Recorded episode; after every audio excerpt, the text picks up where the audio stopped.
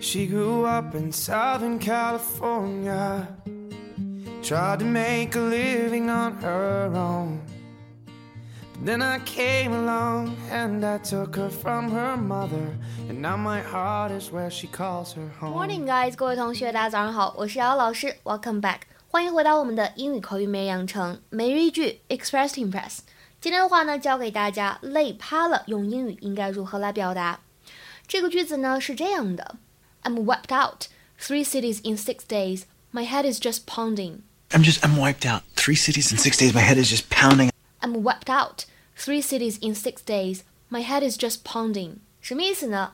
说我我只是太累了，我累趴了。六天去了三个城市，到现在我脑袋还在嗡嗡作响呢。I'm just, I'm wiped out. Three cities in six days. My head is just pounding. I'm just, I'm wiped out.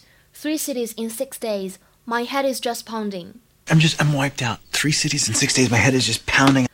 整句话呢，在朗读过程当中注意一下动词 wipe，在它后面呢加了一个 d，构成了它的过去式的形式，对吧？那么这个应该读 t 还是应该读的？应该是读 wiped，wiped 是清辅音，那么它跟后面的 out 是有连读的现象，wiped out，wiped out。 然后呢，注意一下这个 cities，cities 美式的发音呢会在这里有点把 t 读出了的的感觉，cities。还有这个 head is 可以连读，my head is，my head is。然后呢，这个 pounding 读的时候注意一下，当中有一个非常饱满的口型，ow，pounding。Have you heard anything I just said? Yeah, I'm sorry. I'm just, I'm wiped out. Three cities in six days. My head is just pounding. I'm not ready for a dinner party. 好，那这句话呢，在学习的过程当中，我讲两点。首先呢，有关这个动词短语 wipe out 什么意思呢？英语当中呢，wipe out 这样一个动词短语可以表示擦洗或者去除。再比如说严重一点，destroy 摧毁。那还可以表示 lose control 失控这样的含义。比如说，我们来看下面这个例句：The town was wiped out by the earthquake。说这个城镇怎么样呢？在地震当中被毁掉了。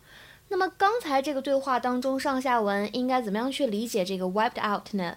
应该理解成为 I'm exhausted，我怎么样呢？累趴了，我累坏了。之前公众号当中呢讲过一个类似的表达，叫做 something wears somebody out，something wears somebody out，在这里呢也可以进行替换使用，表示做什么什么事情把某个人给累坏了、累趴了。另外一点呢，就讲一下这个 pound，pound。英语当中，这个 pound 除了可以表示货币，英镑，对吧？还可以表示重量单位，比如说一磅糖、一磅肉。那么它呢，在这里其实做的是一个动词的使用。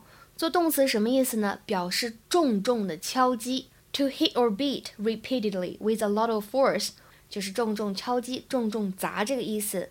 比如说，看这个例句：I could feel my heart pounding as I went on stage to collect the prize。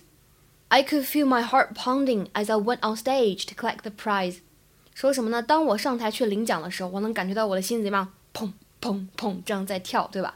那今天的话呢，请同学们尝试翻译一下下面这个句子，并留言在文章的末尾。He pounded on the door, demanding to be let in. He pounded on the door, demanding to be let in. 什么意思呢？请各位同学呢积极的回复在我们的文章末尾。OK，那么今天的节目呢就先讲到这里了，See you guys tomorrow，明天再会。